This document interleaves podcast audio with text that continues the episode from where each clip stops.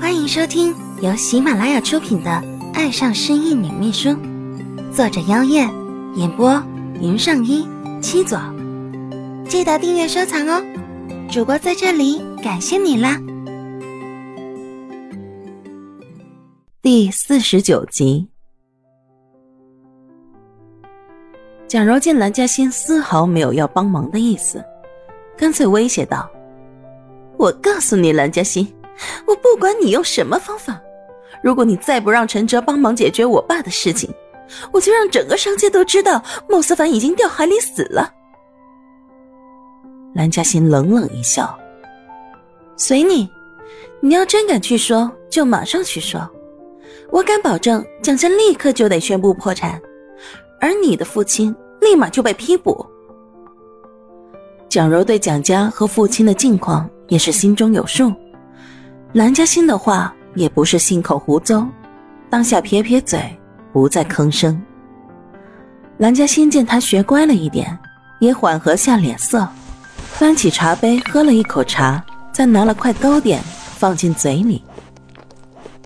嗯，这糕点还不错，你要不要尝尝？蒋柔撇开头不看他，蓝嘉欣也不在意。蒋柔，你是真的喜欢思凡的？对吧？你想说什么？说孟思凡爱的人是你，而我不过闹了一个笑话是吗？哼！现在他不在了，你也没什么好得意的。蒋柔转过头看南嘉欣，一脸的气愤不平。长这么大，从来没有这样受辱过，就算是虎落平阳，他也不想对蓝嘉欣低头。蓝嘉欣闻言，只是轻叹。你想太多了，我只是想说，如果你真的喜欢他，为什么却要伤害他呢？我没有，我真的不知道李然想杀了他。我既然这样，为什么你还想把思凡出事的事情说出去？你想让他在乎的东西也跟着被摧毁吗？而且，我到现在都坚信着他一定会回来。而你却口口声声的说他已经……在蓝嘉欣的质问下，蒋柔结巴了起来，脸上的傲然也不见了，止于一片神伤。我……我……他不爱我，我想，我心里是怨他的吧。可其实我没真的想说出来的，刚才也不过是想威胁你而已。蒋柔苦笑了一下，结果这个威胁根本没有用。你知道吗？我连我爸都没有说，我也是想最后为他做点事情。你看见蒋柔的苦笑，蓝嘉欣第一次发现蒋柔是真的爱着孟思凡的。希望你能帮帮我爸爸。说着，蒋柔起身飞快的跑离这里。蓝嘉欣想叫住他，想了想，还是没喊出口。或许他能明白蒋柔的心情，那样的高傲之下，或许也藏着一颗渴望被爱与想要好好爱一个人的心吧。蒋芳带着便当来到陈哲办公室门前，敲了敲门，说道：“怎么还在忙？”陈哲从忙碌中暂停，抬头看了蒋方一眼，又继续奋战。你说呢？看来你比我闲得多。蒋方笑了笑，走了进去，将便当放在他面前。不管再忙，都先吃饭吧，别拒绝。我已经打听过了，你今天到现在都还没有吃饭。要是身体垮了，你就真的什么事都做不了了呢。打听过了，陈哲失笑。你还真是做什么都不改警察本色，给我送饭就送饭，还得去打听调查一番吗？这叫以防万一。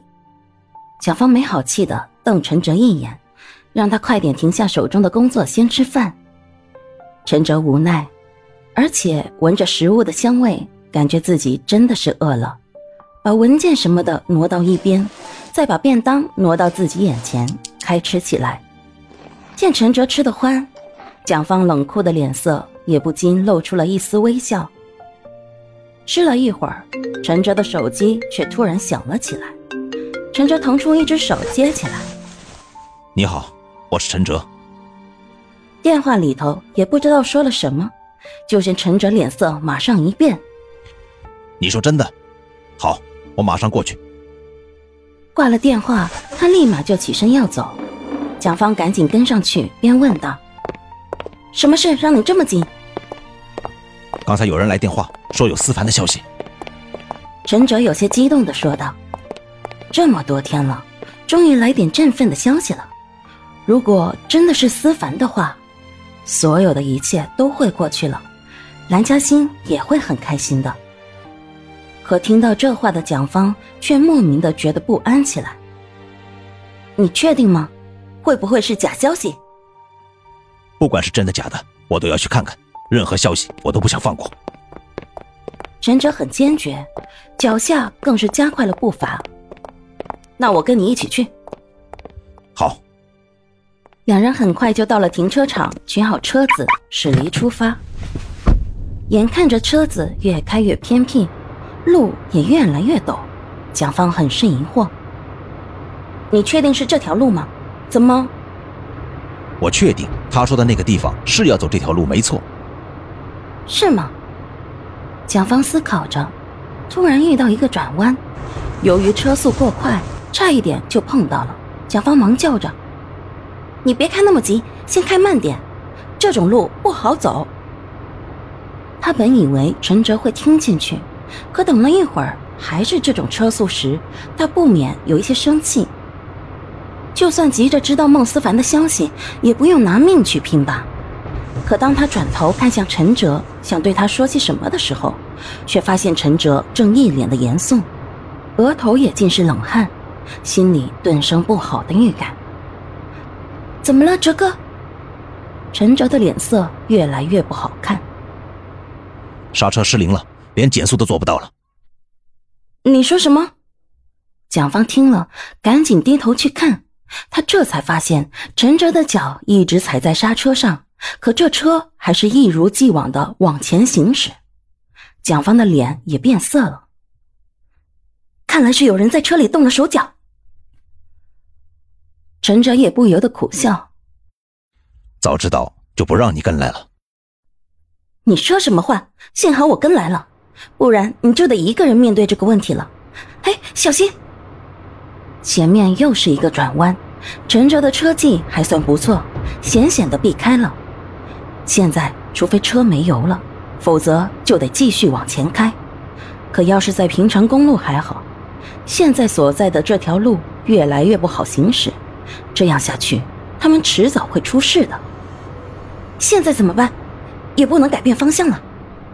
蒋芳也不由得冷汗满头，一个不好的，和陈哲就要成为车下亡魂了。我知道这里再下去一段，四周是一片草地。如果我们在那里跳车，幸存的几率应该会大一点。但是以现在的车速，加上那片草地并不大，所以我们要计算好，而且动作要快。陈哲以前也受过警察训练，跳车这种事做起来生存几率会比平常人高一点。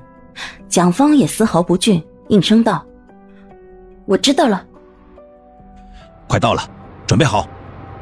一听陈哲这样说，蒋方二话不说，手就放在门把上，等着陈哲的口令。陈哲专注眼前，等待最好的时机。那专注的眼神让蒋方不由得觉得自己可以无条件的相信他。而后，陈哲突然唤道：“蒋方，嗯，一定要活下去。”蒋方刚一愣，心头升起点点感慨。记住了，你也是。这回陈哲没有回答他，而是猛然吼了一句：“快跳！”